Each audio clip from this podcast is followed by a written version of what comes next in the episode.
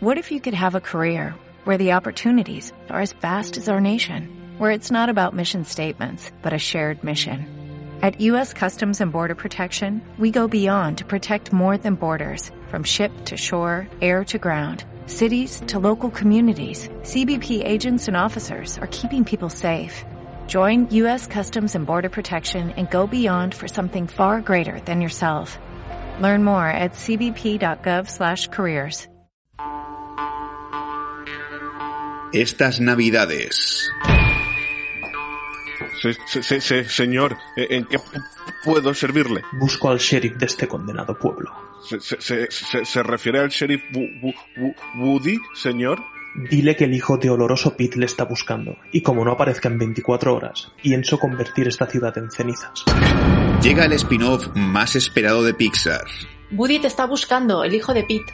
Sabíamos que este día llegaría. Me buscará por ahorcar a su padre. Sal de aquí, huye. No dejes que acabe contigo. ¿Sabes cuál es mi deber? Tráeme a Perdigón. Un momento, ¿qué te ha pasado en la cara? Me he caído. Fue él, ¿verdad? Me está provocando. No caigas en su trampa, Woody. Del estudio que te trajo a Forky tiene una pregunta. ¿Cuál es el sentido de la vida? Woody, lo- lo- lo- los caballos se, se están muriendo. Creo que alguien ha envenenado el abrevadero. Fui yo. Ven a por mí, condenado sheriff de mierda. Y Carson de Furious. ¿Por qué mataste a mi padre? Intentó matarme. Solo era una broma. ¿Una broma? ¡Una broma! ¡Puso una serpiente en mi bota! Dirigida por el visionario director Quentin Tarantino. Acabaré contigo y con toda tu estirpe. Eso ya lo veremos, condenado bastardo. Ya, ya- ya- ya- ya conocen la- las reglas. Ca- caballeros, cuando suene la ca- campana de la iglesia, disparen. Una película que te llevará hasta el oeste y más allá. Jauri, jauri, jauri, hijo de puta. Próximamente. Ha llegado el momento. La ciudad está bajo asedio. Solo un equipo será capaz de defenderla una vez más. Ellos son... Batseñales. Eh, espera, espera, espera. ¿Batseñales? ¿Qué clase de nombre para un equipo es ese? Si se llamaran Batman Incorporated o los Vengadores de los Grandes Lagos todavía. Y encima nunca hablan de Batman. ¿Pero qué coño es esto? Vale, vale, vale, ya lo digo. Batseñales, el podcast favorito de Batman.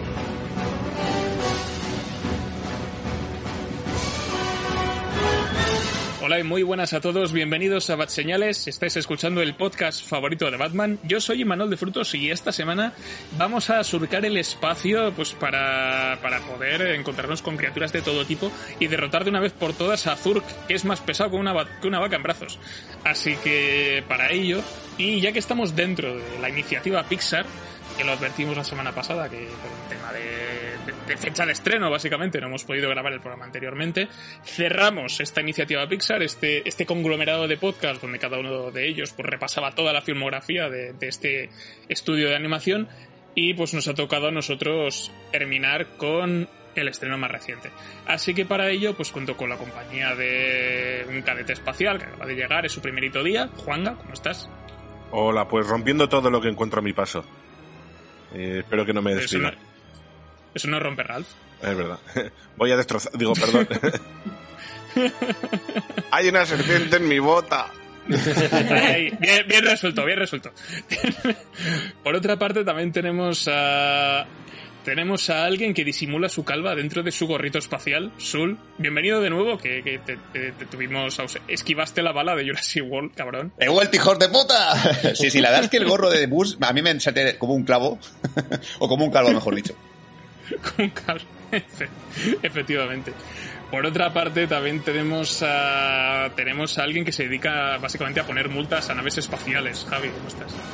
Hola, buenas. Pues como siempre, encantado de estar aquí. Ahora que hemos conseguido recuperar, contento nuestra alineación titular después de superar eh, las lesiones o que estaban perdidos en el espacio inexplorado. Y pues estoy dispuesto como siempre. Y pues en último lugar tenemos a una pareja que ha vuelto de su viaje a través del tiempo aprovechando los agujeros de gusano, que son Dani y y a pesar de que han pasado dos semanas os veo solamente tres horas más mayores. Eso es porque somos lesbianas. Ay, Dios. Tenía que hacerlo, es que si no revienta, ¿sabes? Pobrecito mío. así, Sí, sí. La gente de iniciativa Pixar, por favor, no penséis que esto es normal. No, no, no, tranquilos, tranquilos. Ya pasó, Dani, ya pasó. No es que no lo sea, pero no lo Eh, nada, simplemente decir que quiero ese puto gato en mi vida.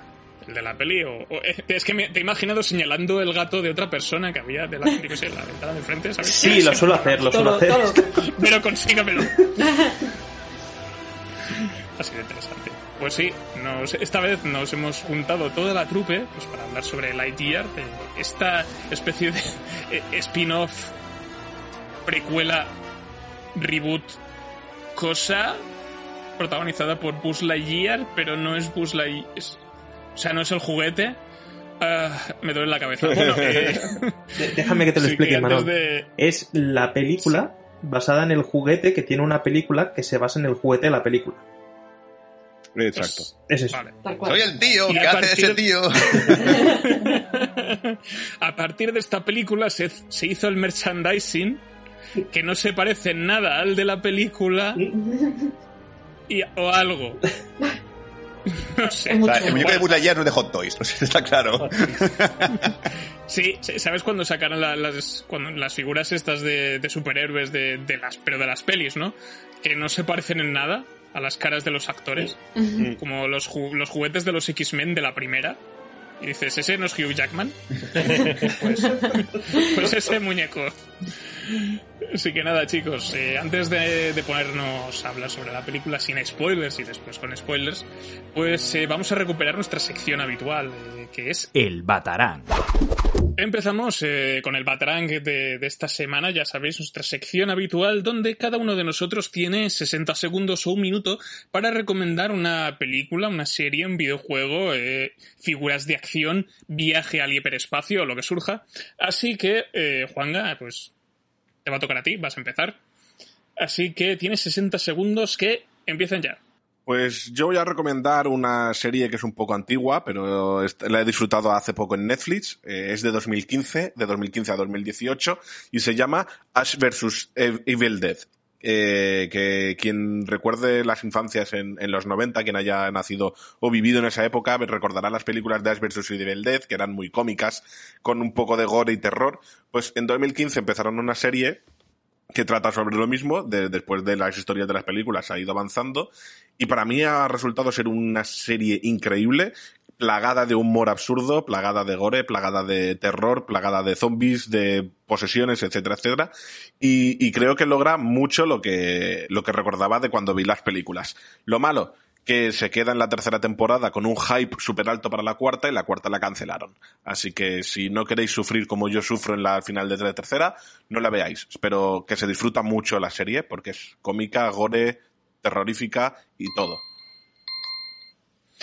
Muy bien, Ash versus Evil Dead, eh, Ash contra la posesión infernal, no contra la procesión infernal. Eso es una cosa También molaría Ese Es el mucho. especial de Semana Santa que nunca se estrenó. Pero sí, si tenéis Netflix, pues desde hace algún tiempo que, la, que os la podéis meter en vena eh, durante, tres durante tres temporadas, como bien ha comentado Juanga. Continuamos con el Batarang, que en este caso le va a tocar el turno azul. Tienes un minuto que empieza ya. Yo vengo de una serie que ya tiene un par de añitos, pero la verdad es que la he empezado a ver ya, ya voy para tercera temporada y me está empezando a gustar un poquito más, sobre todo la cuarta, mentira, voy por la cuarta, que es Superstore. Eh, se podía llamar claramente el de Office de Hacendado, porque es como la versión de Office un poquito menos graciosa que de Office, porque, bueno, los personajes son tan- no son tan simpáticos, pero sí es verdad que ese, ese personaje que son muy similares a los de The Office. Hay un Dwight también, hay un Jim, o sea, de alguna manera es casi la misma serie. ¿Qué pasa? Que es que me gusta mucho porque es muy reivindicativa de los trabajos de mierda. De tipo trabajar en un centro comercial, tipo mejor un Carrefour o un, un corte inglés.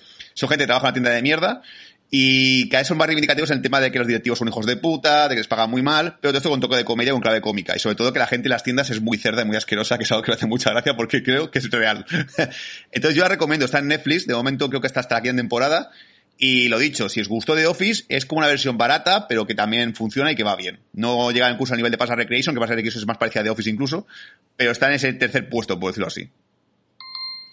Muy bien, Super, Superstore o Super Boutiga en catalán, que eh, forma parte del universo compartido de, de las series de falso documental Eh, ahora, por ejemplo, en Disney Plus ha estrenado una que se llama Colegio Abbott, que ya la he visto, y es The Office, en un pero un colegio de primaria. Esta no es paso documental, pero es más el tipo de humor que es parecido al de Office. No Ah, hay vale, vale, sí, una sí. cámara en mano y gente, y gente entrevistando, pero sí que es el tipo de humor un poco parecido de gente en un trabajo de mierda.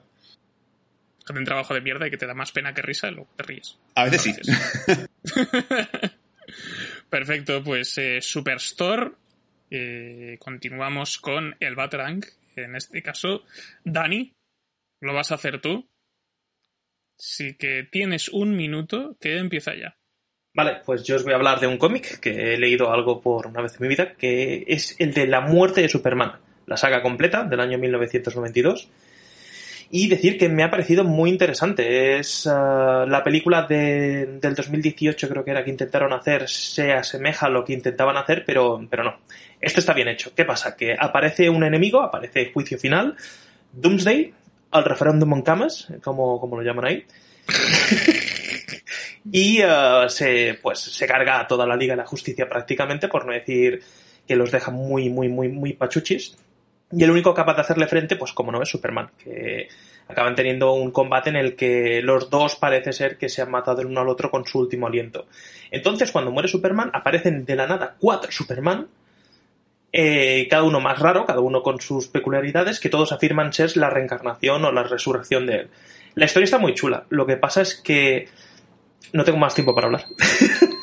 No, es que te has centrado mucho en las primeras Sí. o- 80 páginas Sí. del cómic. Y me he dejado las 300 siguientes, pero bueno, es que me ha molado. Yo lo leí hace bastante. Me, me pareció 92. chulo, se me hizo un poco bola. Y te- o sea, te has pillado la- el, el tocho que, han sacado, que ha sacado ahora Sí. el TC, este Correcto. tamaño reducido, ¿no? Sí. Bueno, sí, tamaño Pues- reducido. Sí, sí. O sea, el número de páginas no, digo en, en medidas. Sí, sí, sí, sí, sí. que es más pequeñito que los otros. Pues sí, eh, en este caso la muerte de Superman, la saga completa. También podéis leer solamente la muerte de Superman en edición Pocket, a 10 euritos. Si solo queréis el morbo de la asesinación a- al hombre de acero, pues podéis leer ese. Pero yo recomiendo también pues leer el, el to- el tocho completo, si Sí. tenéis billetes. Es que la historia está Así interesante. que- Yo creo que está bien, bien, bien narrada. Sí. El dibujo, además, el dibujo chulo, guapo de, de los años 90, que es el, el que más me gusta a mí. Y, sobre todo eso, ¿no? Que, me parece original el tema de que de repente ves cuatro Superman que no sabes tú cuál es el verdadero. Hay un girito de trama casi casi al final. eh, una ausencia bastante considerable de lo que es la Liga de la Justicia por parte de- del resto de personajes. Se centra mucho, mucho en Superman, a pesar de tener tantísimos personajes en el cómic, porque incluso tenemos una página con Lobo, tenemos un par de páginas con eh, superhéroes que son más secundarios y tal. No sé, me parece que es muy chulo, eh, muy original. Para, además, es relativamente caro. Para ser el pedazo de tocho que es, no es, no es muy caro. Sí, sí, también, es verdad. Pues continuamos con el Batarang, Vero. Te va a tocar a ti. Muy Tienes bien. un minuto que empieza ya. Bueno, yo quiero hablaros esta semana de una miniserie documental que se estrenó hace poquito en Netflix. Se titula Sé dócil, reza y obedece. Es un buen título. Se corresponde con el lema de la Iglesia eh, fundamentalista de Jesucristo de los santos de los últimos días. O sea, mormones fundamentalistas para los amigos, ¿vale? Eh, es un documental que cuenta la terrible historia de, de, mm, el líder de esta secta que se asentó en Arizona, eh, huyendo de Utah, de las leyes que prohibían la poligamia, y bueno, del escándalo que se montó hace unos años, pues con los matrimonios con menores de edad y bueno, tema de abusos y violaciones, o sea, es un caso terrible. Lo que pasa es que creo que a nivel sociológico es muy interesante este documental porque son relatos de víctimas que han conseguido huir de ese infierno y bueno, y nos cuentan pues eh, cómo sobrevivieron, cómo salieron de allí. En definitiva, yo creo que es un documental muy interesante y desgarrador a la vez. Genial, pues eh, otro documental de sectas que merece la pena ver. Bonito y alegre. Está mal para ver que la gente está mal de la pelota. Dios, Así sí, que- totalmente, ¿eh? totalmente. No, yo lo recomiendo, a ver, lo recomiendo. Eh, es interesante porque es como que flipas desde el primer minuto. O sea, flipas, es como, ¿cómo coño puede estar pasando esto? Y, y son seis episodios que dices, Dios. Y va subiendo el tono. O sea, mm, muy fuerte, ¿eh? Muy fuerte, en serio. Pone los pelos de punta este documental, la verdad. Genial, pues eh, a ver Javi, ¿me quedas tú? Eh, te voy a dar un minutillo que va a empezar ahora. Pues yo hoy vengo a recomendar un que se llama mm, desarrollado por Eidos Montreal. Es un videojuego que salió hace unos seis meses aproximadamente, si no voy mal. Y nos sitúa en la era post-endgame, porque en algún momento se, se menciona a Thanos y lo que pasó con las gemas. Pero el juego trata de que eh, vamos con nuestros eh, compañeros guardianes, nosotros controlamos en todo momento a Star-Lord. Y bueno, eh, aparte de explicarnos un poco su infancia, la introducción, vemos cómo tienen que ir a un planeta por una especie de encargo, porque siguen haciendo de las suyas mercenariamente. Y eh, en ese planeta desatarán una fuerza que podrá poner en peligro eh, a todo el universo y que a Peter Quill le traerá más de un dolor de cabeza. Eh, muy recomendable porque tiene esa socarronería y esa, ese juego de equipo que recuerda a las películas de, los Guardianes de la Galaxia. Un poco, no malo, pero sí muy genérico, pero por lo demás el juego es muy recomendable. Muy bien, Guardians of the Galaxy, los guarrones de la galaxia. Yo también lo recomiendo mucho. Si os gusta. Si queréis quitaros el mal sabor de, gopa- de boca del juego de los Vengadores. Es que es el problema, que ese juego se- ha tenido como muy poca, muy poca fama de Guardianes de la Galaxia por culpa de los Vengadores, porque el juego fue tan malo que nadie se arriesgó a comprar este siendo de Square Enix. Y al final es un juego que está muy bien. Sí. Sí, no, Guardianes de la Galaxia está guapo. Y además son, son desarrolladoras distintas, ¿no? Y al final la gente se fija pues que lo distribuye Square y ya se piensa que, que es el mismo rollo. Entonces es. Cómprenlo, que está muy barato. Ahora es el momento. Así que, pues nada, me toca a mí eh, cerrar el Batrank eh, esta semana. Sí que mi minuto va a empezar ahora y yo voy a recomendaros eh, la película definitiva que por fin se ha estrenado en cines, que es El insoportable peso de un talento descomunal. La película en la que Nicolas Cage pues interpreta a sí mismo eh, y eh, se sitúa dentro de un punto de su carrera en el que está decidiendo pues si continuar o no, tiene muchas deudas pues porque no puede dejar de comprar cosas y fósiles de dinosaurio y además tiene una relación complicada con su hija y con su exmujer, ¿no? ¿Qué pasa? Pues que en uno de sus trabajos pues le ofrecen asistir al cumpleaños de un de un tipo a cambio de un millón de dólares. Él, pues, como necesita el dinero, decide aceptar y el susodicho cumpleañero, que se hace llamar Javi, no este Javi, sino otro Javi, que es Pedro Pascal, eh, pues tiene el guion de una película que quiere que protagonice Nicolas Cage. Eh, ¿Qué pasa? Pues que durante este fin de semana, que Nicolas Cage lo pasa además en Mallorca, se hacen muy amigos y además le toca trabajar para la CIA por razones que no voy a explicar. Solo he contado de qué va la peli, pero bueno, que está Ya- ya que ver, verdad. No es la obra maestra que esperaba, pero está guay. Lo dejaré ahí. ¿Hay Oscar para. Nicolas Cage o no? No. O sea, está muy, o sea, más que pues eso, no es la peli definitiva de Nicolas Cage, pero es el homenaje que se merece. ¿sabes? Vale, vale. Eh, Podemos confirmar que desde eh, hace un tiempo hasta ahora está habiendo un pequeño boom de Mallorca en, lo- en los Estados Unidos. Joder. Ni confirmo ni desmiento. Películas como la de Garra, esta, vuelos directos, hay algo ahí, ¿eh, ¿no? Sí, sí, que Mallorca va a ser el nuevo, el nuevo Barcelona, ya verás. Sí, sí, yo por mí bien, ¿eh? que, ve- que venga, Sí, sí. que venga Adam Sandler todo lo que madre. quiera. Sí, sí. Yo me con Ah, follar. somos el nuevo, somos el nuevo Tenerife. Sí, sí, también, tenéis verdad que es- que también tuvo su boom.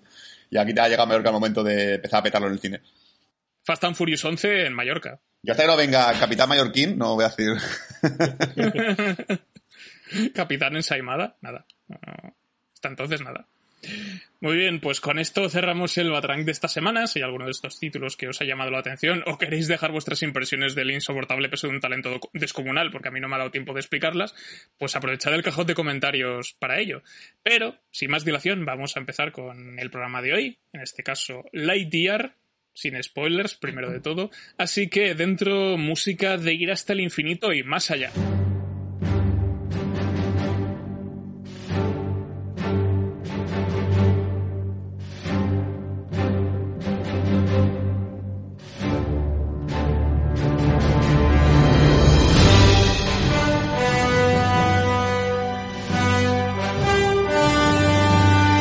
Nuestro programa dedicado a Lightyear, o como seguramente el director la llamaba, Lightyear Motherfucker. Pero. O eso le, gusta- o eso le gustaría que, que la llamasen, y, y Mickey Mouse dijo no.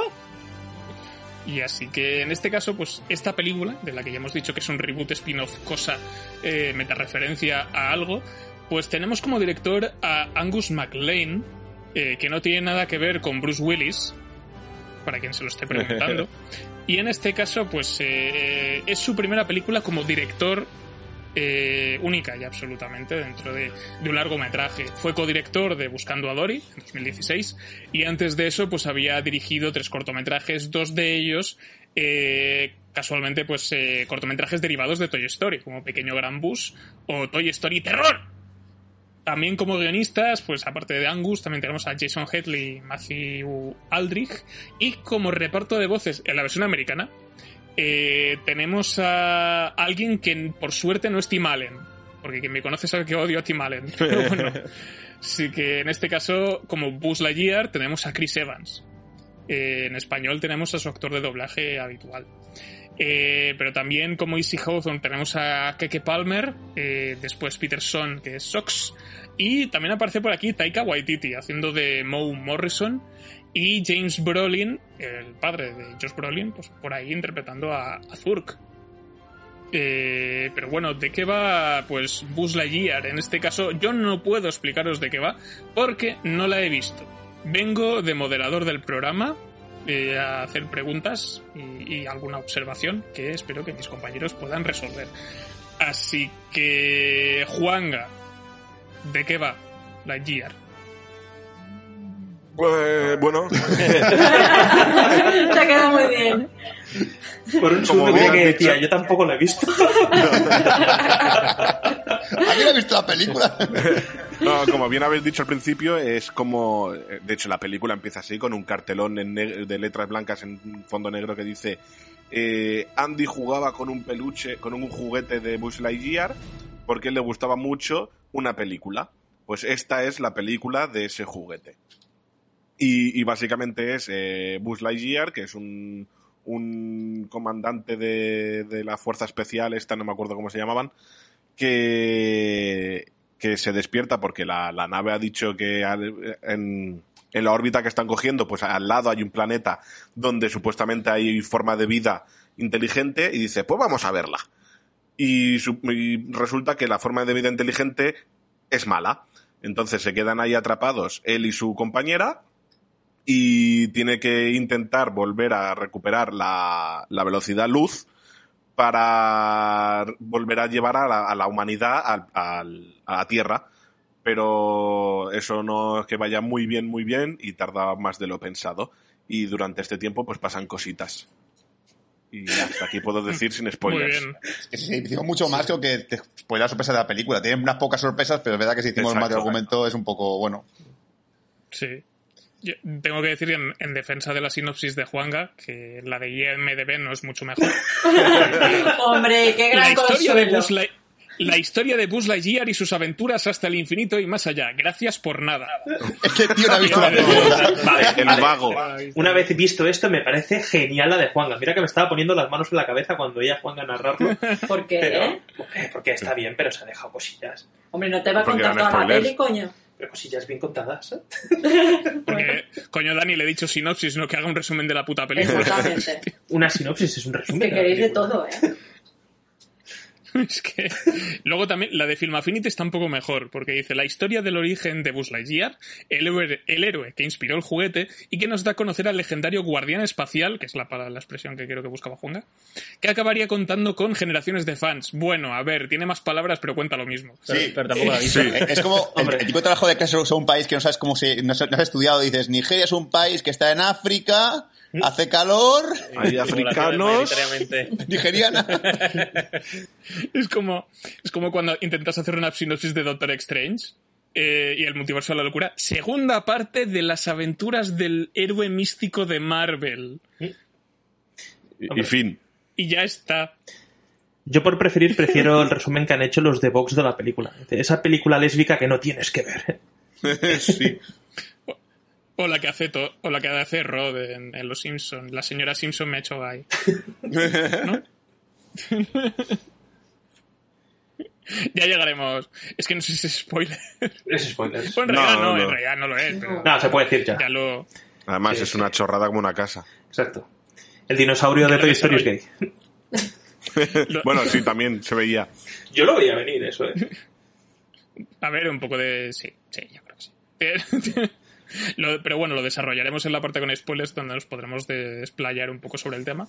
Aquí simplemente pues haremos una primera ronda de, de vuestras impresiones a ver qué a ver qué tal esta peli, a ver qué a ver qué tal el regreso de Pixar a los cines. Porque llevamos una racha entre Soul, Mi polla con peluca y, y la URSS que, que van todas para Disney Plus. Y esta es la que ha vuelto a las salas de cine.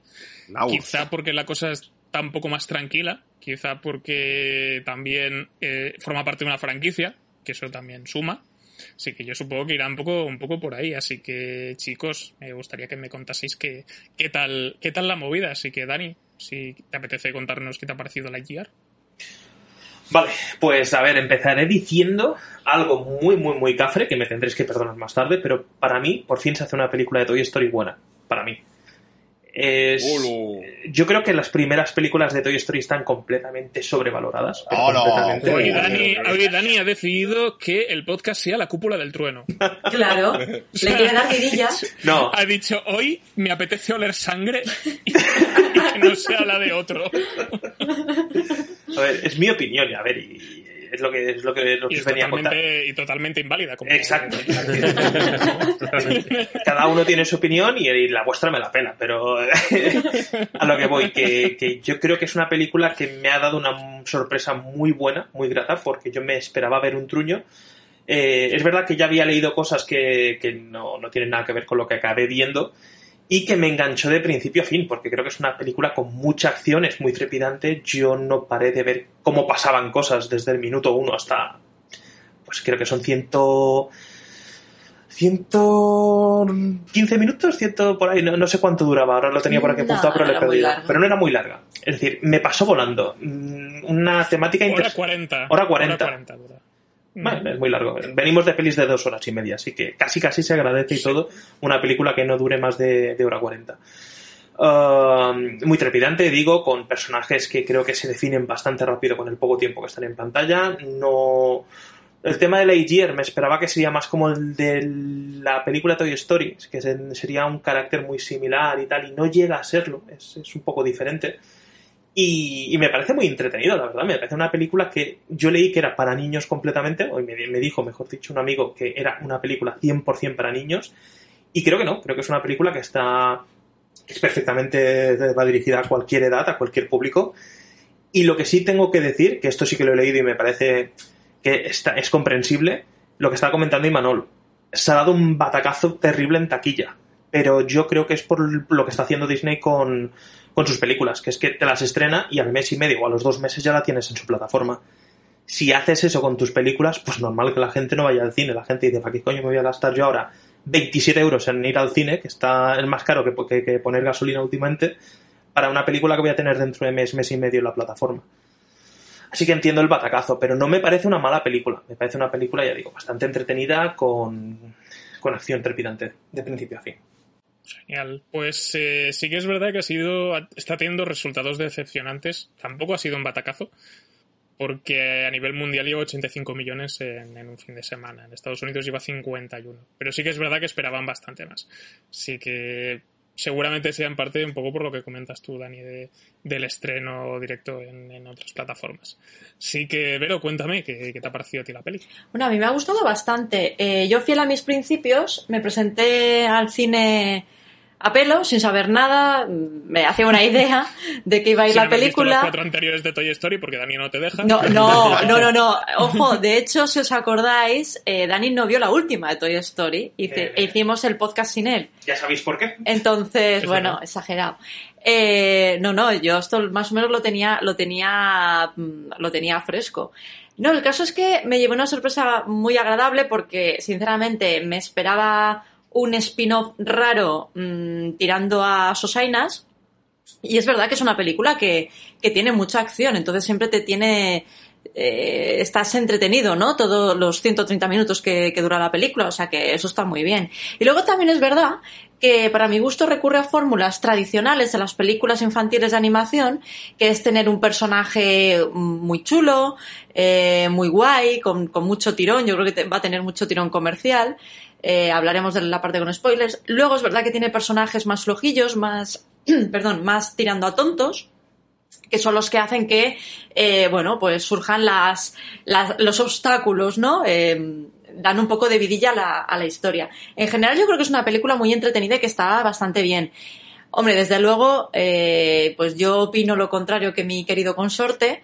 Eh, hombre, no es el nivel de las películas de Toy Story. Mm, No tenéis ya discusión. Podríamos hablar, podríamos hablar en otro, en otro programa quizá de nuestras películas favoritas de, de esa saga por, por, por orden, ¿no? De preferencia, pero eh, yo creo que, que, bueno, mm, es un spin-off o como quieran llamarlo, más que correcto.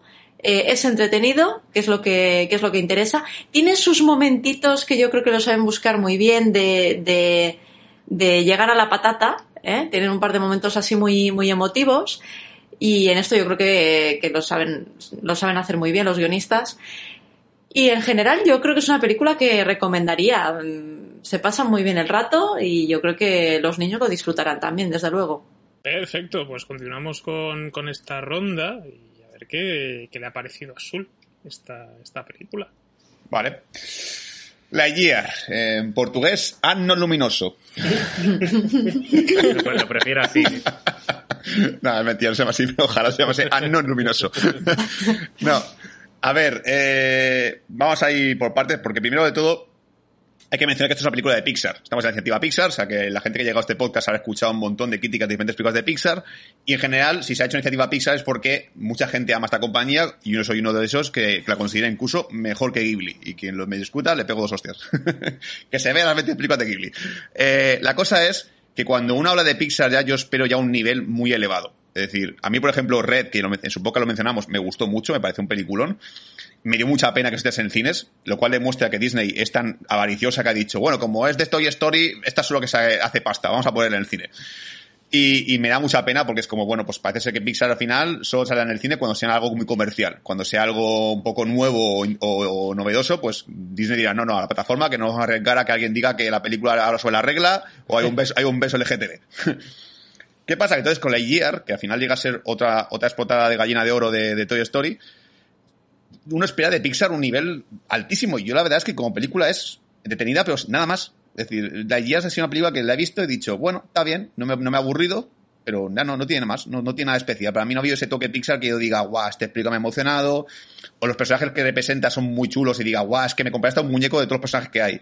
Salvo como ha mencionado Dani el gato, que es verdad que, que creo que es el mejor personaje de la peli, casi para mí el que salva la película entera, más que Buzz incluso. El resto de personajes me han parecido bastante coñacete. Algún chiste macho gracia, pero muy pocos. En general me he reído muy poco en esta peli. La verdad es que tiene toques cómicos, pero muy poca gracia me ha hecho.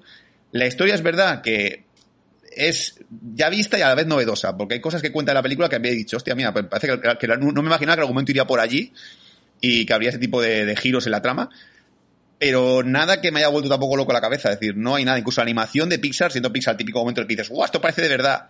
Aquí se ha quedado como muy justita. O sea, no he visto nada que me haya dejado muy de loco. Es como, ya, ya tiene un nivel muy, muy elevado Pixar en animación. Pero es que aquí tampoco se han esmerado demasiado. No hay ninguna planta o escenario que diga, joder, parece de verdad.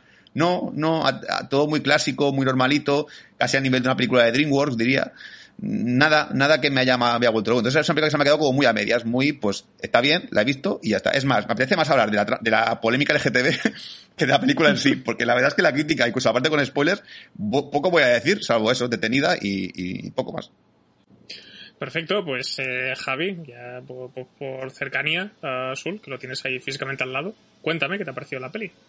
Pues a ver, a mí Lightyear como peli de Pixar la he visto muy, muy con el piloto automático puesto. Eh, tanto en animación, como en argumento, como en personajes, lo he visto todo bastante genérico. Es verdad que tiene, tiene según qué fórmulas y según qué giros de guion que, que, que están bien, o sea, que son direcciones que me han gustado, pero la película no, no consigue hacerlos lo suficientemente interesantes. Eh, sobre todo la segunda mitad de la película se me ha hecho bastante más entretenida que la primera pero no deja de ser una película que para durar poco más de hora y media hay momentos que he dicho, esto parece que ha durado más. Eh, no digo que sea una película mala ni mucho menos, pero para ser Pixar yo lo consideraría como una especie de patinazo. Y si la tenemos que meter dentro de la saga de Toy Story, desde luego para mí está muy abajo, está la- abajo del. Sí, ese no lo he mencionado yo, pero para mí también está la última. Eh, a ver, es verdad que el personaje del gato, eh, como, como juguete nuevo para vender de Disney, bastante ok. Yo, a ver, con cualquiera de nosotros nada más ver el gato ya pensábamos, vale, eh, nueva fuente de ingresos para Disney, pero está medianamente justificada porque me ha parecido un personaje bastante guay en la película.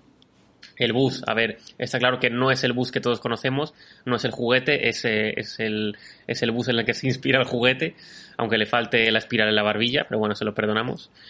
Y bueno, eh, en general una película entretenida y a ratos a lo mejor ni eso.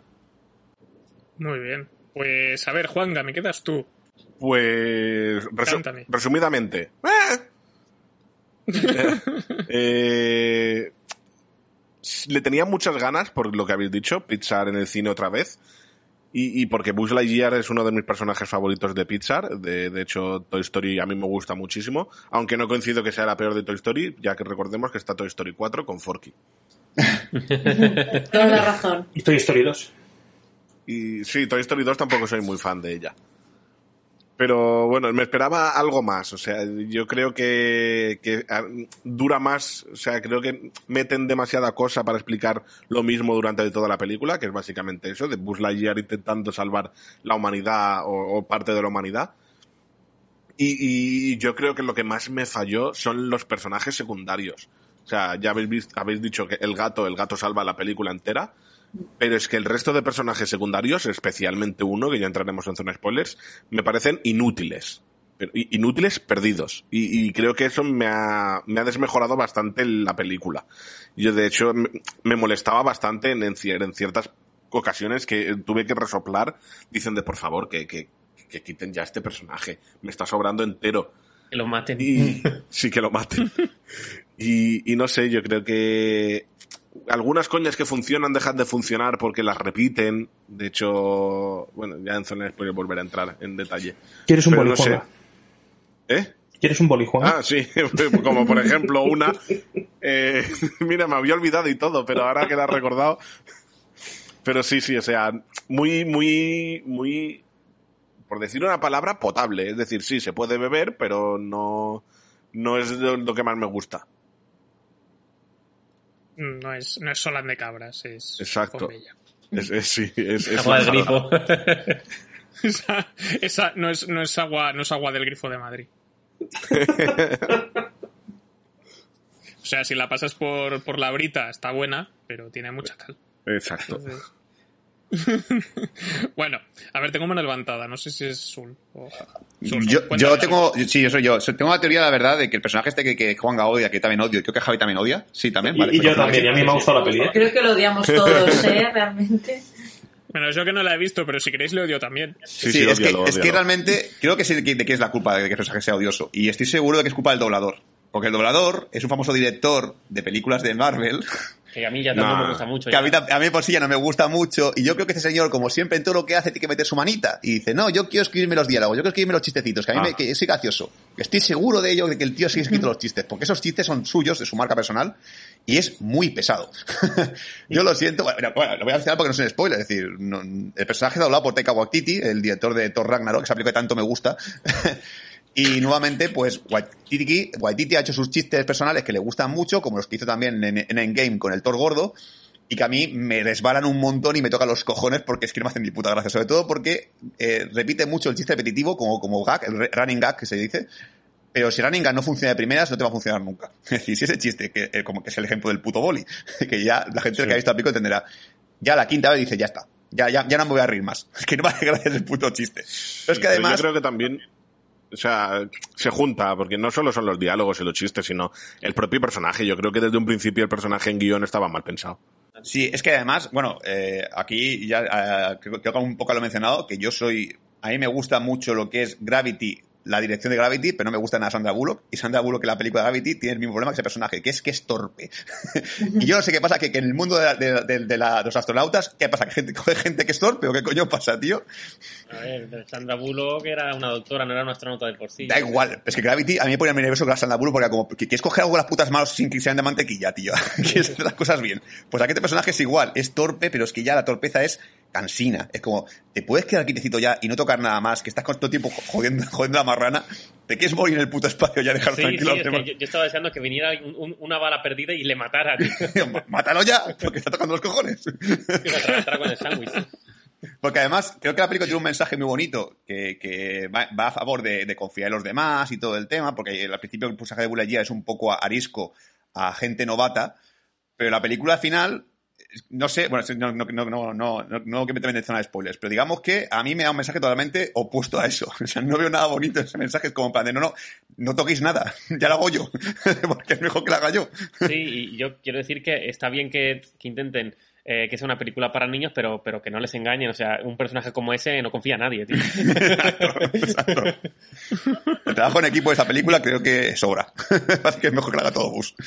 Y ya está. Yo creo que un poco, hilando con el tema que has comentado de Sandra Bullock en Gravity, eh, yo creo que puede tener sentido, o sea, porque una- unos astronautas o gente que se dedica pues, a ir al espacio, que es un curro muy complicado, ¿por qué son tan inútiles?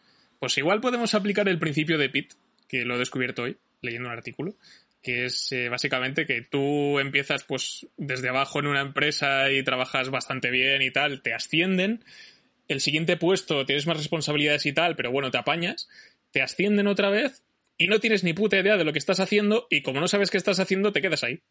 Y ya no asciendes más. Así que Pues de presidente de eso, gobierno. cuando llegas al espacio y dices, "Eh, ¿qué hago con esto? Eh". Podría, pensadlo, amigos. Sí que, Puede ser. Y y ya una última apunte y así dejo hablar a Dani Overo. sí. Eh, para los que estén viendo, escuchando este podcast sin haber visto ninguna de Toy Story o con la curiosidad si ve Lightyear o no, creo que puedes ver Lightyear sin ver las películas de Toy Story. Mm. Es verdad que hay referencias a la película de Toy Story en plan diálogos, que son muy parecidos a las películas de Toy Story o que son prácticamente calcados para que digas, ah, mira, esto es lo que decía Bus en la película, que está gracioso y tal, que, que es el típico guiño que los fans lo pillamos.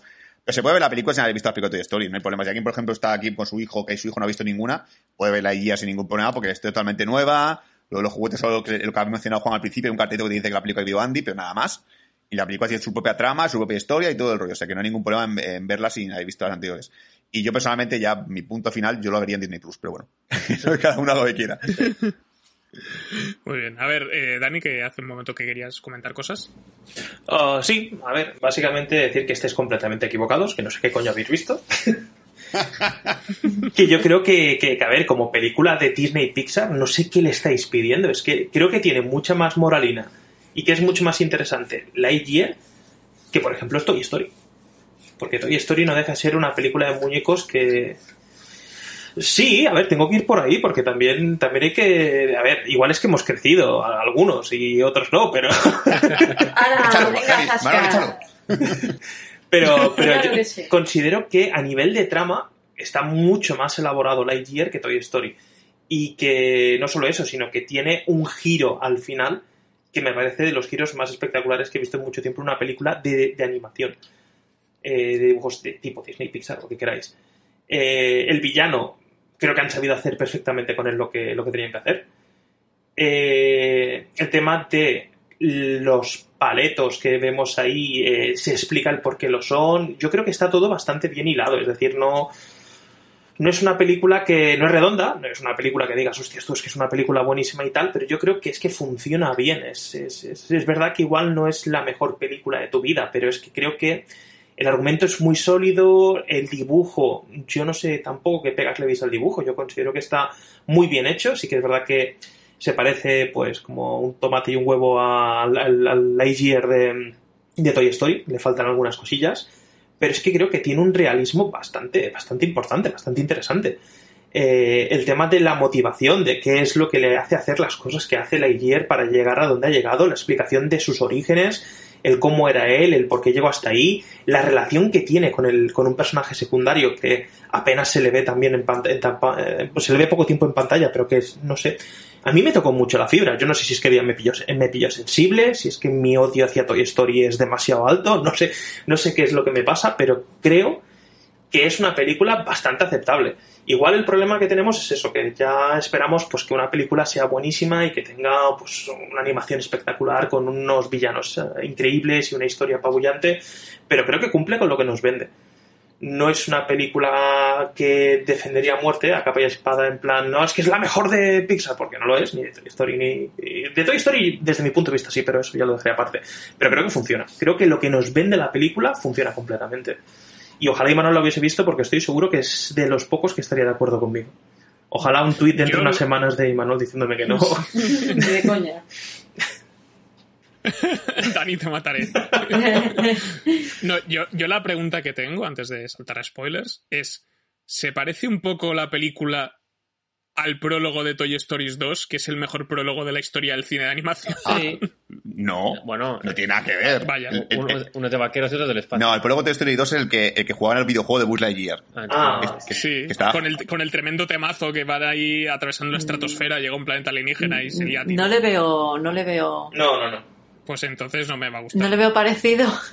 No, no, no, no, no- no tiene nada que ver y aparte, incluso para los que son muy fans de Toy Story y veían la serie de dibujos animados de Buzz Lightyear, Ah, yo la veía. sí, tampoco. no, no- no tiene nada que ver.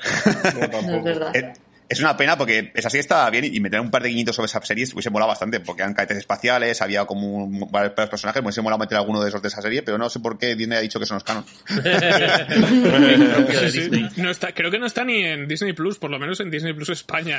Se han olvidado de esa puta serie. Sí, y, y, no- y de hecho no estaba mal, yo creo que era entretenida. Pero bueno, eh, también tengo que decir que, pese a todo, prefiero esto a Toy Story 5 o cómo el juguete de Buzz llegó a las manos de Andy. Que, que- que estoy cansado ya de series o cosas que unen puntos o igual...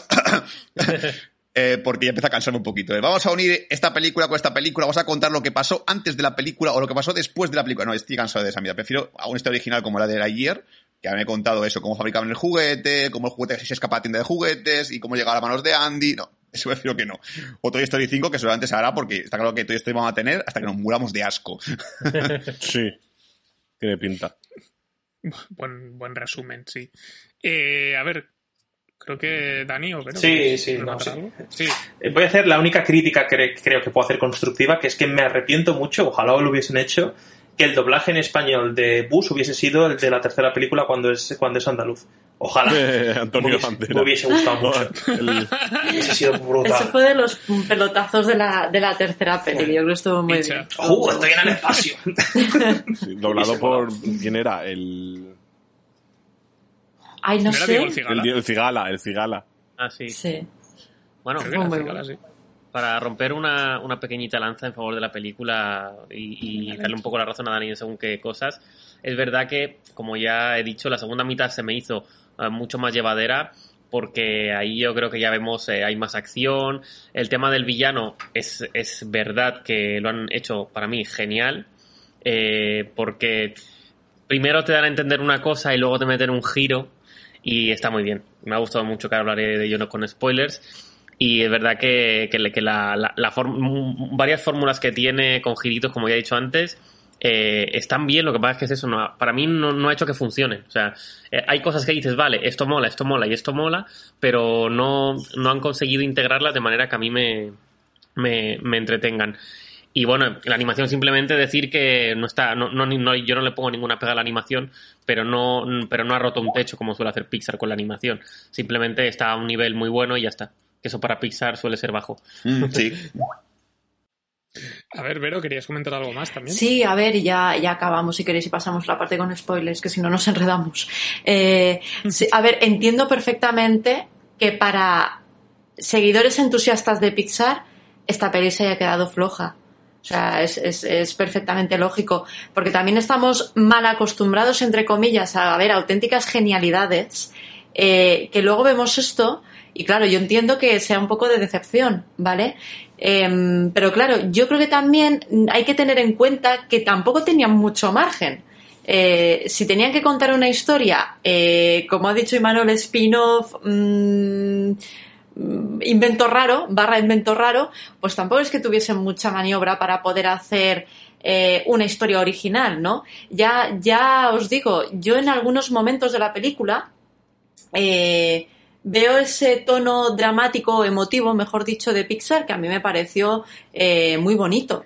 Entonces, mm, al- alguna perla tiene, ¿no? Pero sí que es verdad, aquí sí que estoy de acuerdo con vosotros, sobre todo con Javi con, y con Sul, en que, claro, mm, después de haber visto productos como pues como Up, como Inside Out, mm, pues Soul, pues claro, mm, igual esta se queda un poquito más cortita, ¿eh? pero insisto, yo creo que tiene mucho mérito teniendo en cuenta pues que ya tenían una historia medio fabricada y que tenían que moverse por un terreno ya muy marcado, ¿no?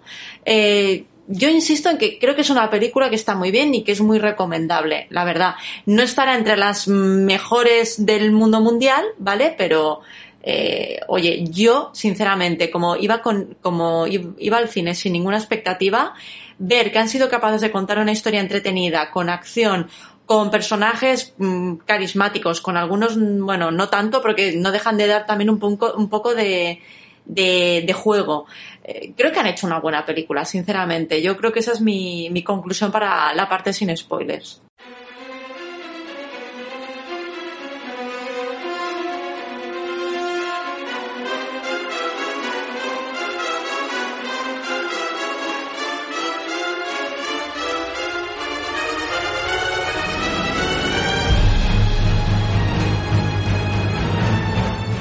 En la parte con spoilers de Lightyear. Eh, vamos a hablar sobre, bueno, detalles de la trama que queráis comentar. Eh, no os preocupéis por mí, yo ya estoy muerto. Ya, para cuando se estrene en Disney Plus, supongo que ya se me habrá olvidado la mitad de las cosas.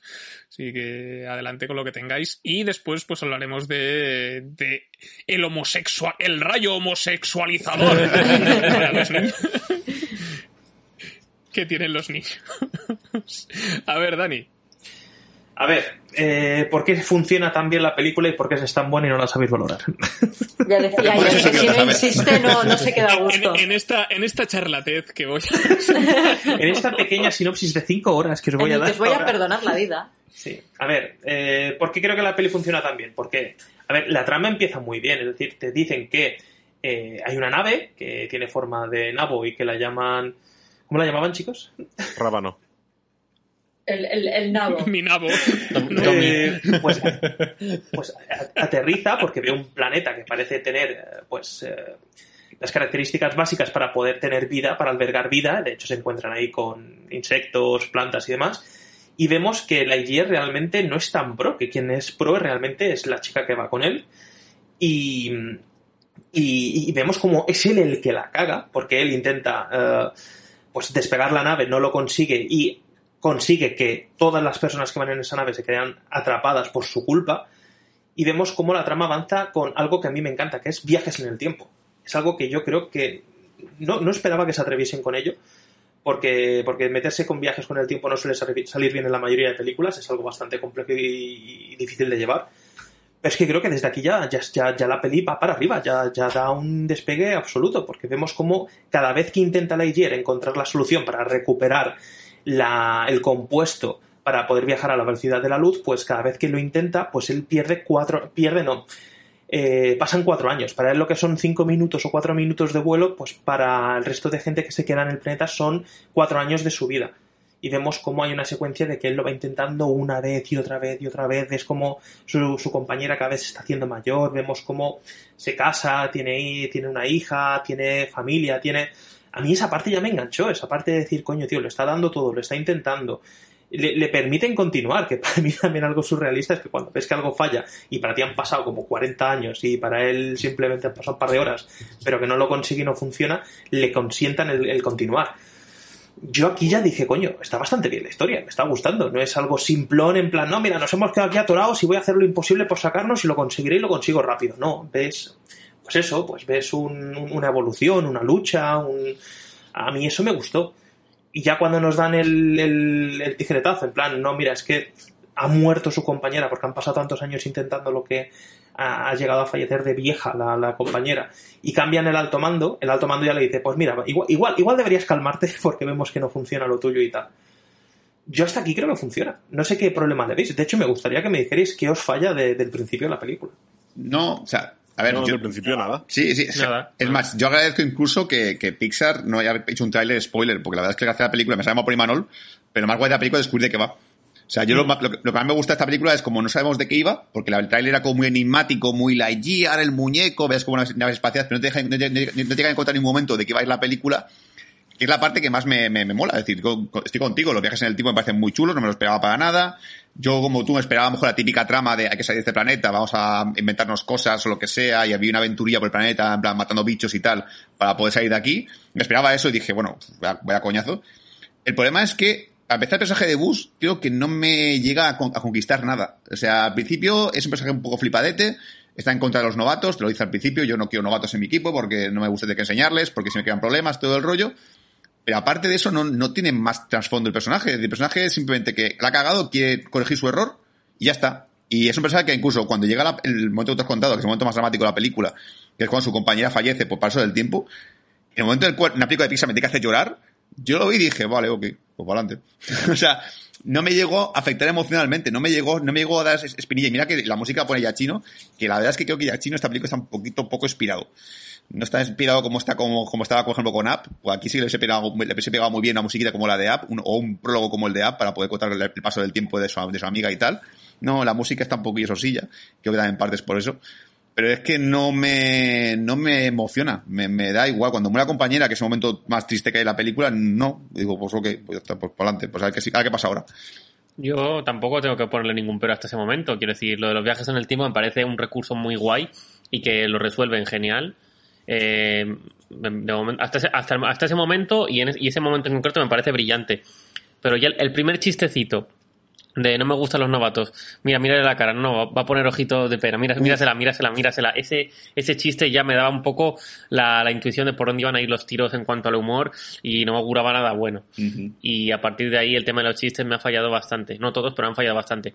Pero volviendo al tema de los viajes espaciales en el tiempo, me parece un recurso, un recurso muy guay. Yo, mm, de momento, excepto los chistes, de momento la película ningún pero. En el momento en que entran los secundarios, ahí empezamos ya lo malo. Vale, pues hasta aquí estamos de acuerdo todos, ¿vale? Eh, en principio está bien, ahora solo, solo os tengo que convencer de lo demás. Casi nada. El tema del gato, que también es algo que me he dejado. Ya en uno de sus últimos viajes, eh, de sus viajes, no últimos, pero sí igual la mitad, eh, le da un gatito, que en teoría es un robot, que para mí es lo mejor de la película. Todo lo que tiene gracia en la peli desde aquí hasta el final es por el puto gato. Deja de contar. Si te ríes por algo es porque el gato ha aparecido en pantalla y ha dicho o ha hecho algo. De hecho, uno de mis momentos favoritos es cuando dispara el dardo, que parece que hasta él se sorprende, y lo dispara haciendo un... Eso es muy gracioso. Yo, la verdad es que el, tema gato, pues me encantó. De hecho, es un super robot, el que consigue al final, pues, descubrir la fórmula para, para viajar. Es el gato que, como se pasa tantísimos años, pues, digamos, haciendo pruebas eh, para ver qué compuestos pueden, pueden utilizar para, para recrear, para emular ese, ese compuesto de, de viaje interdimensional a la velocidad de la luz. Pues lo consigue él. eh, como no, en la última misión que lo consigue, pues todo se tuerce. Eso también os reconozco que es un momento cliché, que justo, justo cuando encuentra la solución, pues todos se vuelven en su contra. Ah, pero es verdad que viene ahora el momento patético, que lo reconozco, porque es que no- nos, encontramos con el pelotón fracaso, pero es que el pelotón fracaso lo que nos da a ver es cómo era Bus. Que Bus acaba abriéndose y acaba diciendo, chicos, es que yo mismo era un pelotón fracaso. Dice, yo porque solo hubo una persona que confió en mí, que fue su compañera, que yo creo que aquí empieza también un momento a tocar la fibra sensible con el tema del sen- sentimentalismo y demás, como te dicen que Buzz Lightyear era un paquete, que en la academia era de los peores, que es que no hacía nada, nada derechas, que es que eh, fallaba exámenes y fallaba pruebas, que es- le daba todo fatal. De hecho, yo creo que por eso también odia tanto a los novatos, ¿no? Porque como, como que se ve reflejado. Yo aquí vi pues, un simbolismo, una profundidad que igual se pasaba de alto, igual no, no, no, no la ves a, a no ser que te fijes más en los detalles. Yo estuve muy pendiente porque te digo, yo cuando veo una película de dibujos animados me encanta ver pues esas, digamos, moralejas, moralinas eh, que nos dejan de fondo, que tienes que descubrirlas, que después las evalúas. Y a mí me gustó ver eso, me gustó ver cómo la moralina de la película es un Buzz Lightyear, el héroe de acción, era un Mindundi, era un mierdas, era un fracasado que, que consiguió llegar donde llegó por otros y, y, y, y porque otros confiaron en él. Y a mí esto es lo que me gustó. Porque el pelotón fracaso para mí dejó de ser el pelotón fracaso para ser el pelotón fracaso acompañado de Lightyear. Y el gato.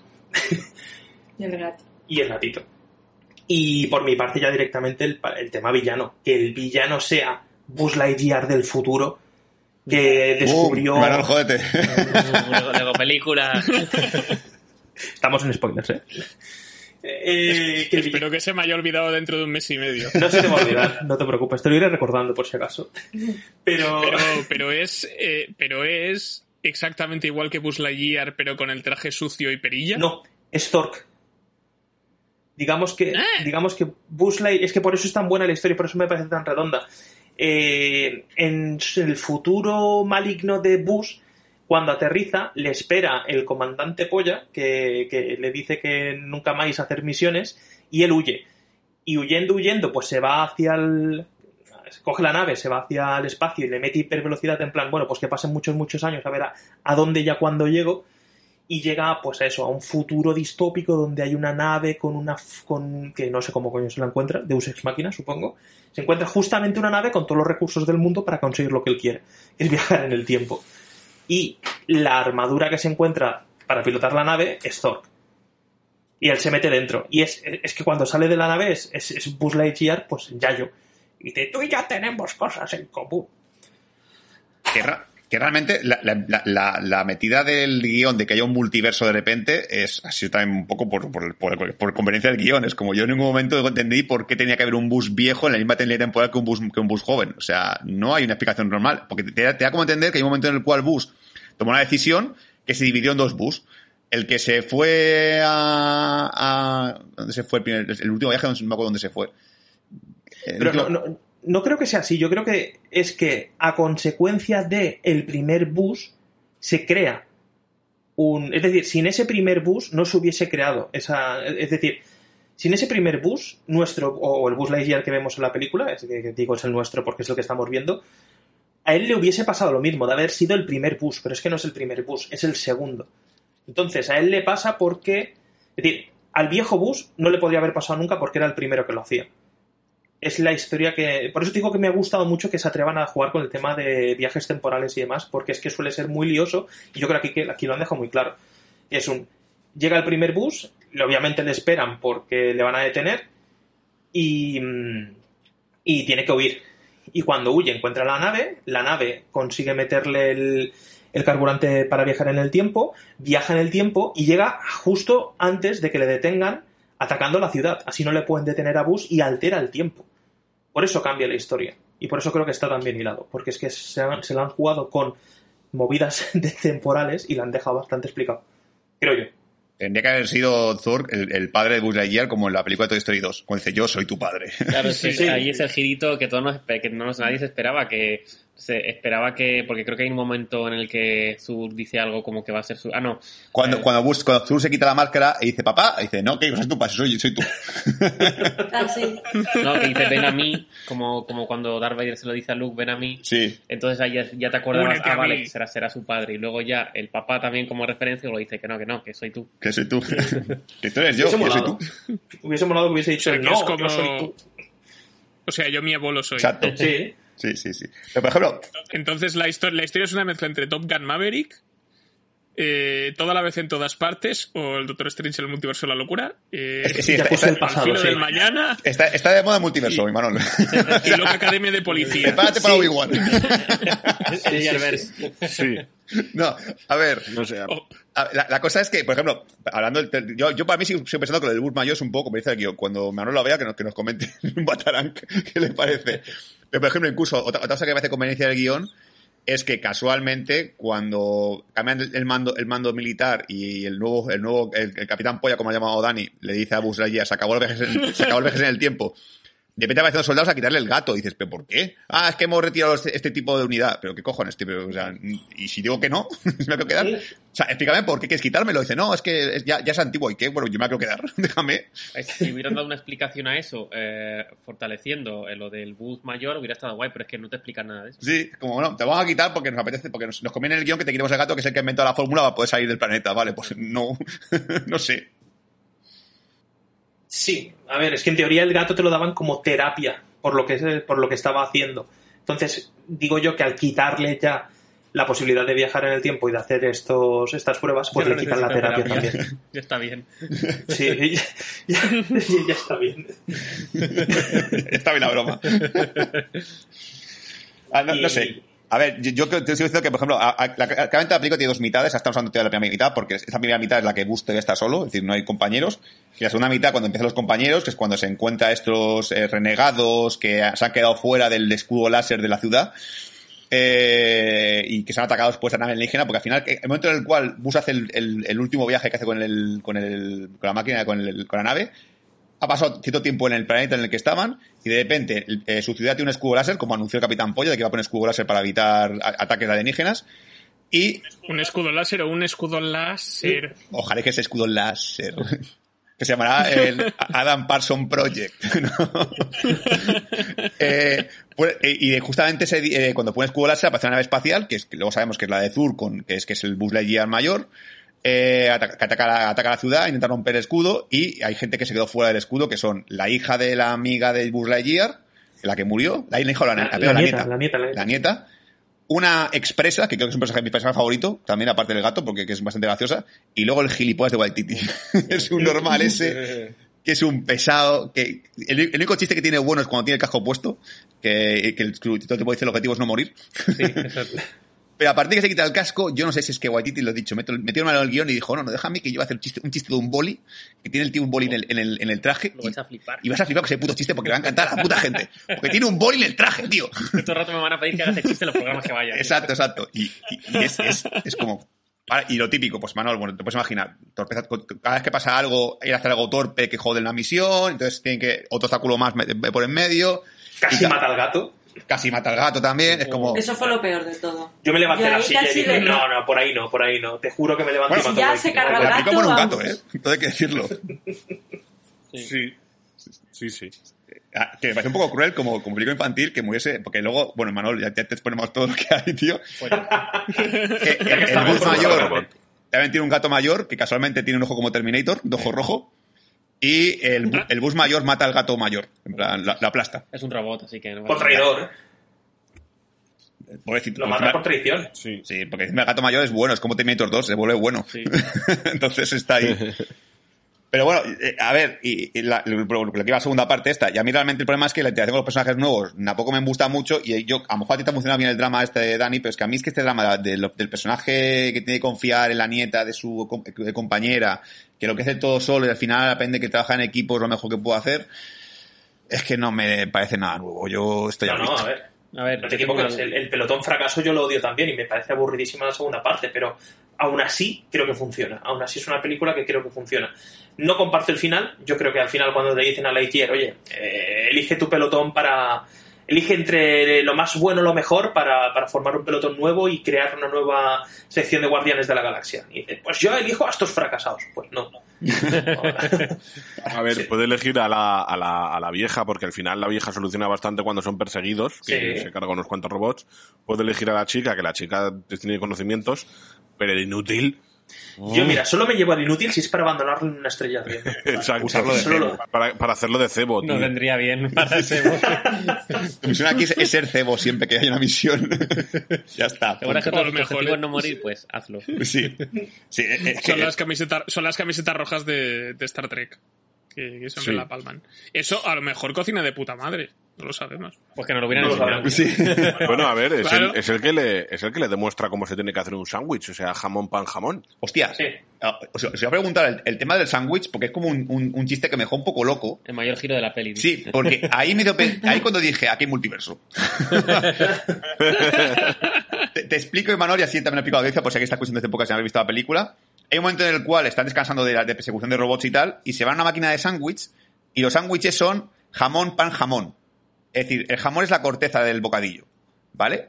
Y, y Bus se queda como muy loco, en plan de, ¿pero por qué esto es así? Y dice, no, claro, es un, es un sándwich. Y dice, no, los sándwiches son con pan, jamón y pan. Y dice, ¿pero por qué eso? Si es doble de pan, ¿para qué? Si el pan es, es de- absorbe líquidos. A ver, lo razonan bastante bien. Sí, pero claro, ahí me dio para pensar, vale, Bus ha metido un multiverso en el que los sándwiches son así. Y es, es, es como el, el, el, el McGuffin o la, o la idea para que tú piensas que, que esto es su universo correcto, que, en ese universo los sándwiches son al revés. Porque me quedó muy loco. Es que además, como insiste, mucho en el tema del sándwich, pero si te, si te dejaran los pringosas, ya es un sándwich pringoso. Yo, un sándwich pringoso, qué cosa más rara, tío. Ahí dije, aquí hay una cosa de multiversal que no tiene sentido, que a lo mejor puede que sea que, que se ha metido en el, en el multiverso del bus malvado y realmente no es su, no es su universo. Y que ahí los sándwiches son al revés, como en la película de Doctor Strange los semáforos son al revés. Yo qué sé. Multiverse of Sandwich. Sí, no sé. Yo ahí entendí que era que, que como que ha llegado muy al futuro y han decidido que los sándwiches con pan, jamón, pan no tienen puta lógica. Y es mejor hacer jamón, pan, jamón. A ver, yo, yo es una pregunta que por quiero eso lanzar. que dicen, muy- es, el doble de, es el doble de jamón. Sí. ¿no? Exacto. Yo, yo quiero lanzar esta pregunta muy en serio, o sea, ¿qué sándwich preferís vosotros? ¿El de ahora o el del futuro? Porque, porque yo estoy dudando seriamente. Yo, es, que, a ver, es verdad que el pan seca, pero cómprate un buen pan, porque yo creo- tener las manos pringosas todo el puto día, de, bueno, todo el rato que meriendas, a mí me disgusta bastante. Yo tengo la solución para tu pregunta y es hazte un bocata edu. Los bocatas edus tienen más embutido que pan. Sí, eres un amigo nuestro. ¿Y si haces jamón, jamón, pan y lo enrollas todo? Un rap. Y es un, un- un- sí. Mira, wrap Y, es- y o, tienes, y pan por fuera, no te, no te ensucias y tienes el doble de jamón. mira, respondo a, a- a la pregunta de Javi con una con esa palabra. Cómete un kebab al revés. Imposible. Buena ¿Qué suerte. Durum al revés. Exacto. Vale, disfruta. No, pero y ahora una cosa de la peli un poco más en serio. Eh, justo antes del momento sándwich, que eh, aparece Zurg imparable a lo Terminator y Buzz se da cuenta de que solo va por él, que les dice a sus compañeros que corran mientras él corre para distraer a Zurg. Eh, Zurg llega a una especie de callejón sin salida donde hay una grúa amarilla y los compañeros a los que les había pedido que huyeran están ahí. Ah, no me, me di cuenta. O sea, han llegado ellos antes que Buzz. Ah. A, a ese mismo sitio, a ese mismo punto. Ah, pues no me, no- ni me di cuenta. Fíjate, ese estaba ya un poco ya aburrido. ¿Cómo, cómo, cómo? Repite, repite. Ah, Dani, respóndelo tú, ya que te gusta toda la película. No, sí, por eso, por eso. Repite, es que no me entera muy bien. Sí, antes del momento sándwich, cuando Sur va a por él y Buzz se da cuenta de que solo va a por él, eh, que se inicia una persecución donde Sur va por él en plan Terminator, de que Buzz le intenta poner obstáculos y él los rompe, etcétera, que le ha dicho a los amigos que, que corran en dirección contraria para salvarse, Buzz llega a una especie de, de cueva sin salida donde hay una grúa amarilla y eh, los amigos están ahí y le salvan de Zurg en ese momento. Ah, cuando Ah. le meten el petardazo Sí. con el cañón. La explicación es súper lógica. ¿Tú crees que con los gilipollas que son iban en la dirección correcta? Seguramente huían al revés y llegaron antes que él al sitio donde no debían. Es que es así de sencillo. O el boli les guió la dirección. El- yo el boli, El boli. creo que es el boli. Chiste del boli. Bueno, luego también. Mate. Bueno, no, pero no ha dicho nada, si quiere ver lo que dice algo. No, no, no. No, por favor, Por no. favor, no. No quiero ni hablar más de esta película.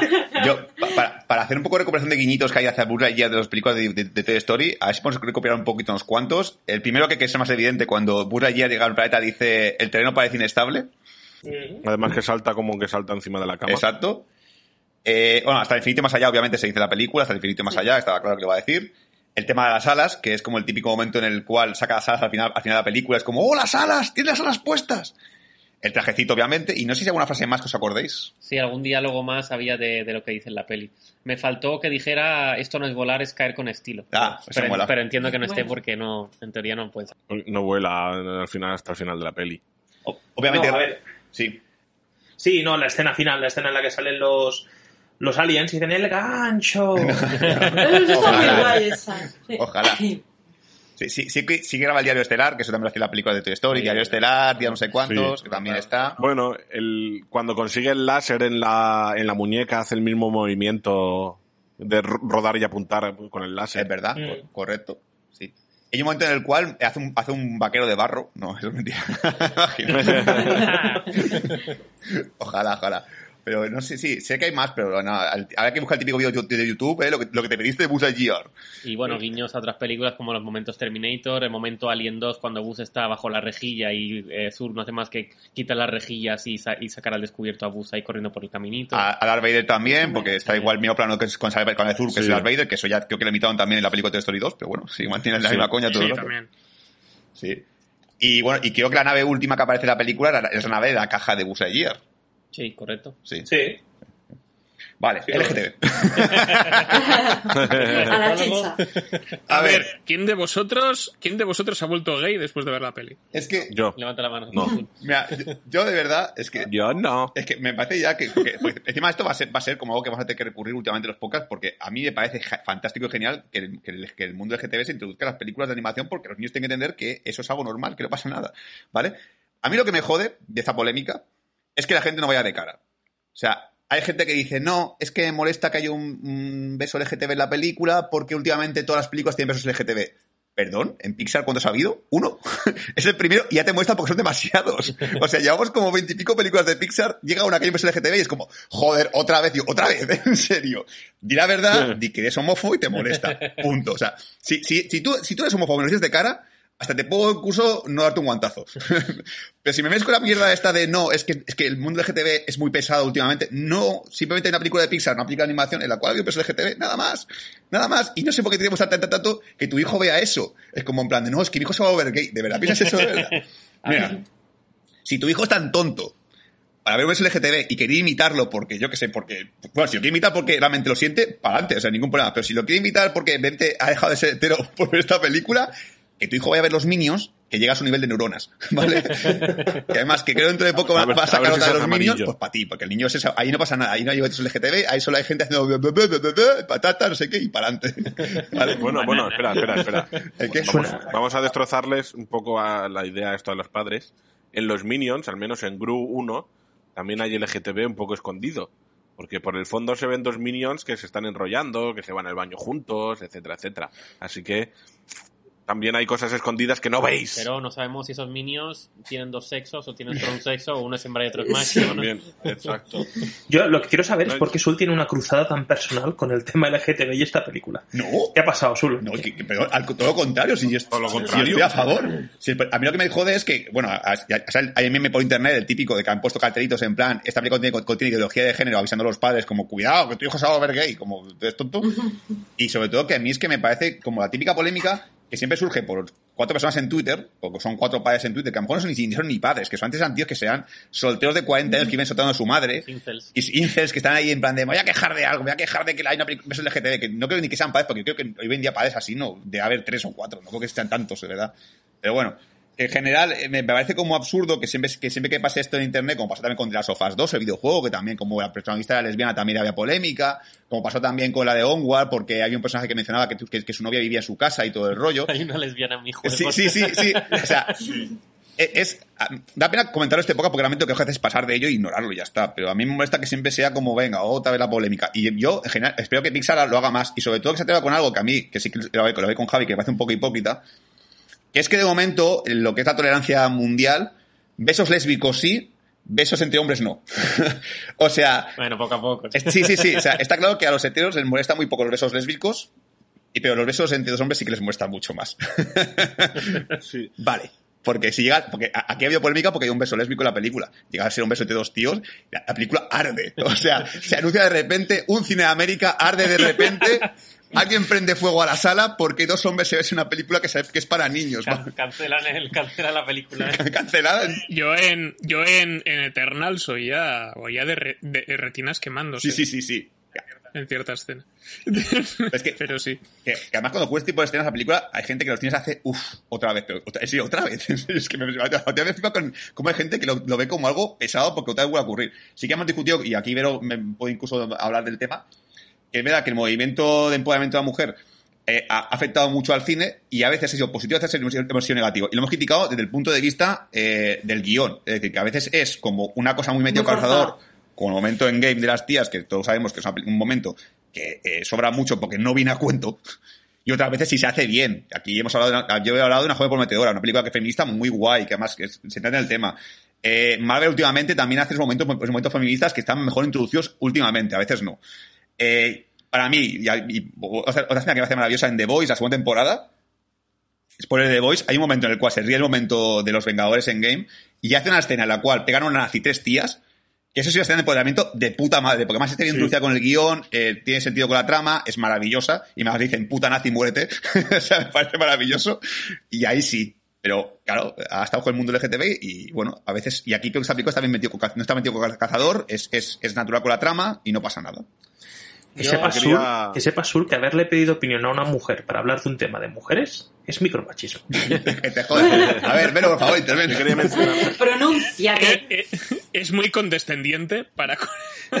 a ver. Pues Yo en, este, en este caso quería mencionar en, en, en la sección de Señales Entretiene y Educa eh, el, que he visto en... Mi polla con, mi polla con He visto en Twitter un, un comentario de estos del, del, mismo tema que dice de, eh, vale, yo siendo padre, ¿cómo le voy a explicar a mi hija que dos mujeres, una ha dejado embarazada a otra? Bueno, eh, existen un montón de cosas ya, ¿vale? Eh, existe in vitro, inseminación artificial. Eh, y trasplante de cerebro para ti. Exacto. ¿Y esas posturas no las conozco? Vientre de, de alquiler eh, y muchas, muchas, muchas cosas por las que dos parejas lésbicas se puede, una pareja lésbica se puede quedar embarazada. Pero tú ves que su hija le va a preguntar, su hija, su hija le va a decir, mamá, quiero, papá, quiero el gato. ¿Cuándo me vas a comprar? Sí. Exactamente. Sí. Sí, ya, yo tengo una, una, una, reflexión para los padres eh, que, se, que les preocupe. Es que además estaba leyendo comentarios de Twitter y la mayoría son del rollo, pero los niños no tienen por qué saber esto. Porque claro, tienen que ser niños y no están preparados para esta conversación. Están igual de preparados y quizá estén más preparados para esto que para saber cómo funciona el proceso de la lluvia. ¿Vale? O sea, sí. Pero Esto es bastante más fácil de entender que cómo funciona la puta lluvia, ¿eh, Mariano Rajoy? ¿Cómo no se ha conseguido explicar cómo funciona la lluvia? ¿eh? Y Manuel, me imagino menos, a dos ¿sabes? niños de 8 años hablando entre ellos. En plan, pues mira, la coges, la pones a 20 uñas, le dices que. pues a sí, ver, más yo, o menos. yo tengo un resumen muy, muy rápido para esto. No hacía falta avisarlo, porque es una escena totalmente normalizada y eh, sí. metida muy orgánicamente en la película. Y mi fórmula para detectar si está, si está forzado o no el LGTBI es la siguiente.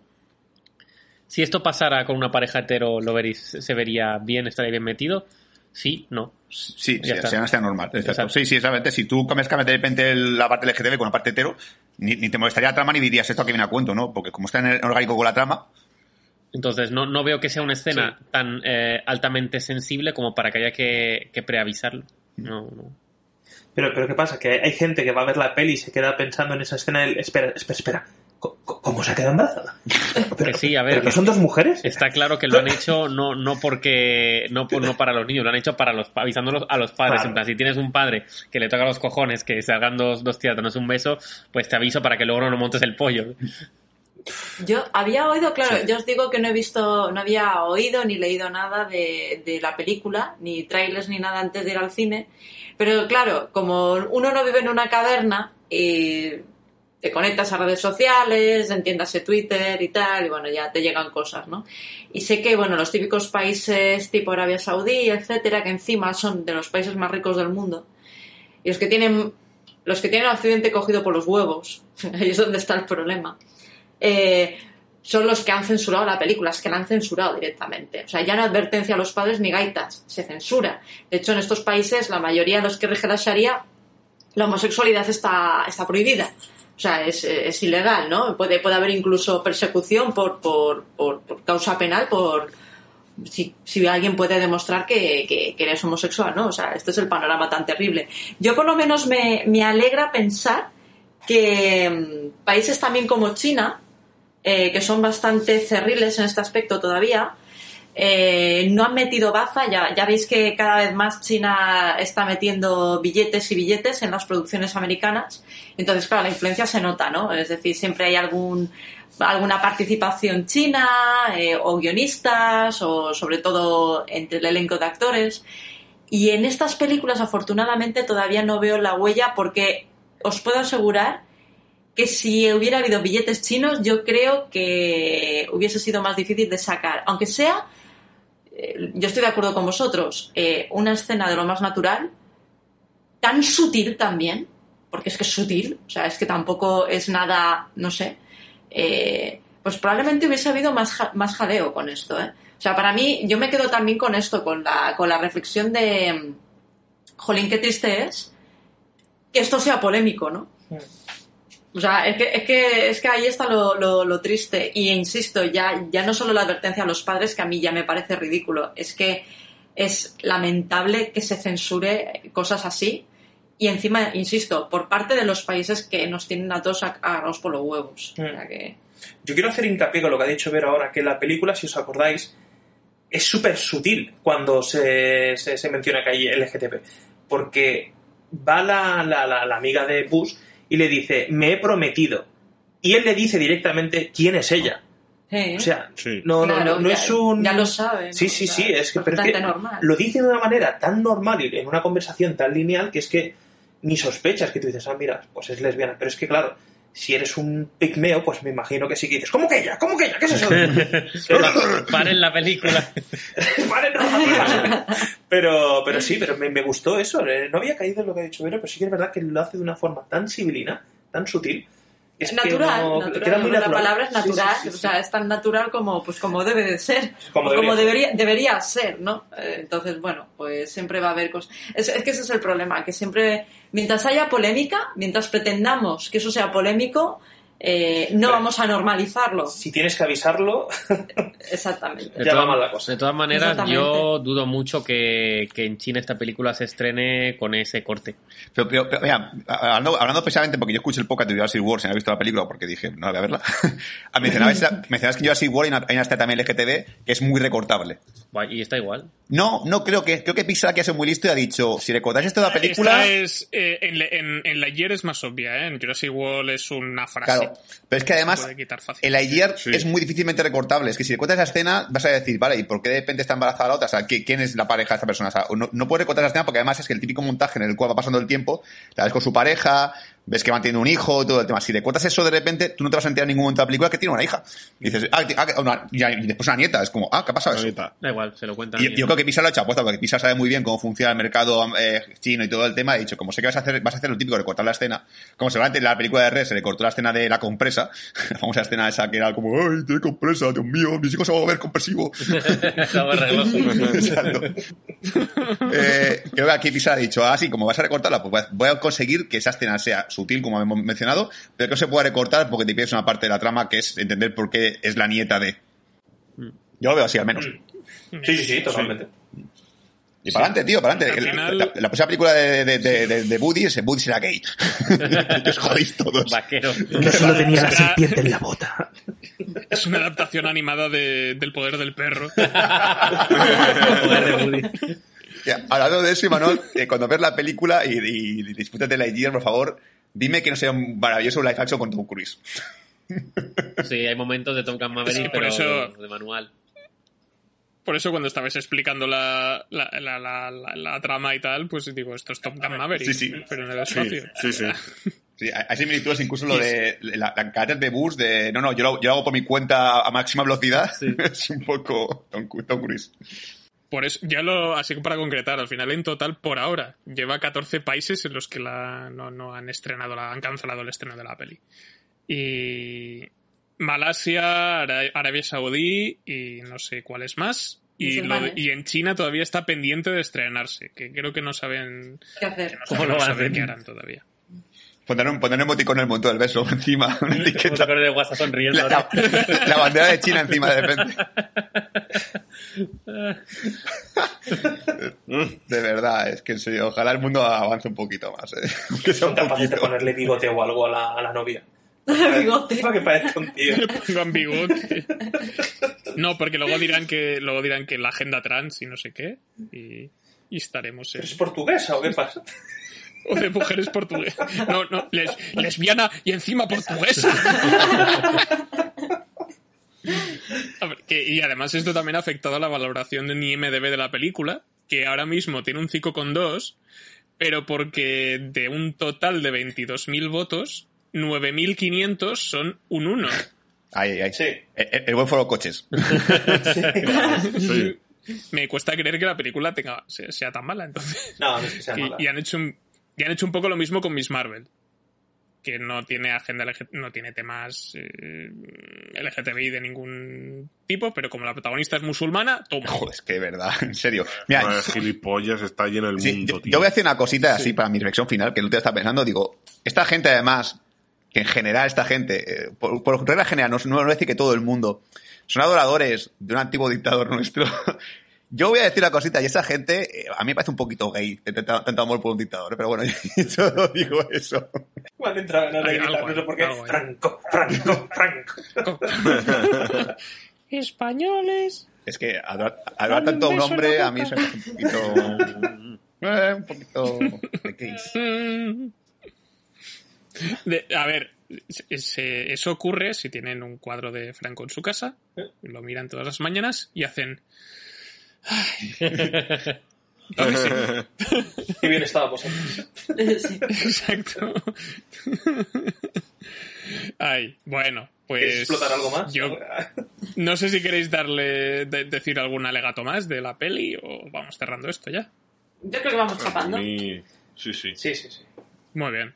Pues cerramos el chiringuito, terminamos nuestro programa dedicado a Lightyear, ya sabéis, eh, perteneciente a la iniciativa Pixar. Si habéis, eh, por algún casual, empezado por nosotros, porque sois oyentes habituales de- del podcast o lo que sea, pues eh, os recomendamos que le echéis un vistazo a la lista de iniciativa Pixar, porque tenemos no solamente cada una, pues, cada uno de los programas pues habla de, los cortos o de las películas y demás, sino también tenemos por ahí algún trivial y otras, y otras cosillas curiosas y alguno pues incluso también dedicado a las bandas sonoras de, de, de la filmografía de Pixar. Así que nada, esto ha sido todo en Bad Señales. Esperemos que os lo hayáis pasado bien. Y Sul, ¿qué tenemos para la semana que Pues viene? para la semana que viene voy a decir el título oficial realmente, el que era de verdad antes del que se dijo después, que es eh, la, eh, la serie de Disney Plus Obi-Wan, la reina del desierto. no te hagas la coña. No, vas- la semana que viene vas a, ver de- vas a hablar de la serie de Obi-Wan, el, el nuevo producto de Star Wars, que vuelve una- nuevamente a unir puntos, que es lo que más nos gusta de Star Wars, que es unir Sí. puntos. Sí, hacer check. Vamos a, vamos a preguntar, vamos a preguntar, seguro que os habéis preguntado, ¿qué estaba haciendo Obi-Wan aquel día entre el, tre- entre el 30 de junio y el 7 de agosto? La noche de autos. ¿Qué- ¿Cómo celebró? Cómo, eh, es muy propicio para además para la semana en la que estamos. ¿Qué, qué estaba haciendo Obi-Wan la noche de San Juan? Ya ni Pues con la fuerza puede uno. Exacto. La, la semana que viene nos toca comer arena de Tatooine otra vez. Así que vamos a, hablaremos sobre Obi-Wan Kenobi, que no, que no vi, que, que había que hablar de ella. eh, Obi-Wat también, depende del capítulo que veas. Así que pues hablaremos sobre esta. En principio iba a ser una miniserie, pero han amenazado con una segunda temporada que ya veremos si finalmente, finalmente se hace. Así que Así que nada, esto ha sido todo en Bad Señales y ya sabéis que nos podéis encontrar pues tanto en redes sociales como Facebook, Twitter, Instagram, la tenéis en- todas en el cajón de descripción y en la web badseñales.wordpress.com. Así que gracias una vez más y hasta la semana que viene. Hasta pronto. Adiós. Adeu. Adiós. Qué ganas me estáis dando de ver a Obi-Wan.